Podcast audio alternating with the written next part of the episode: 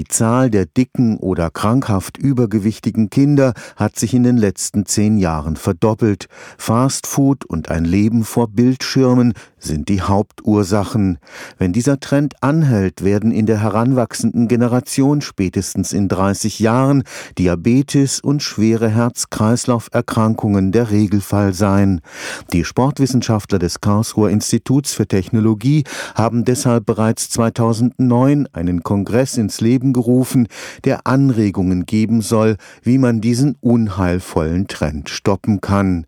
Am kommenden Freitag startet in Karlsruhe die sechs sechste Ausgabe unter dem Titel Wie bringen wir Kinder und Jugendliche in Bewegung? Unsere Zielgruppe sind die Leute, die mit den Kindern zu tun haben. Das heißt, wir bauen keine Parcours auf für die Kinder, sondern wir sagen den Lehrern, den Übungsleitern, den Erzieherinnen in der Kita, was sie mit den Kindern machen können. Für den Sportwissenschaftler Professor Klaus Bös ist der Kongress eine Herzensangelegenheit.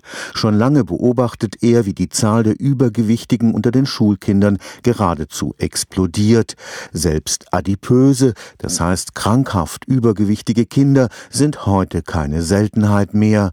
Für Professor Bös war das vor sechs Jahren Anlass, den Karlsruher Kongress ins Leben zu rufen. Wir haben etwa 15 Prozent übergewichtige Kinder und wir haben 6 Prozent adipöse. Was wir wissen ist, im Durchgang durch die Jugend kriegen wir viel, viel mehr Übergewichtige und vor allen Dingen viel, viel mehr adipöse. Das heißt vor allen Dingen auch in den Klassen, die so in sozialen Brennpunkten sind, dass man da manchmal bis zu 25 Prozent Übergewichtige hat und davon 10% Adipöse. Kinder aus ärmeren Elternhäusern haben ein besonderes Risiko, im Laufe der Schulzeit übergewichtig zu werden. Der Grund ist vor allem zu viel Fastfood. Deshalb wird die Fernsehköchin Sarah Wiener am Wochenende auf dem Kongress ihr Konzept einer nachhaltigen Ernährung vorstellen, die gar nicht teuer sein muss.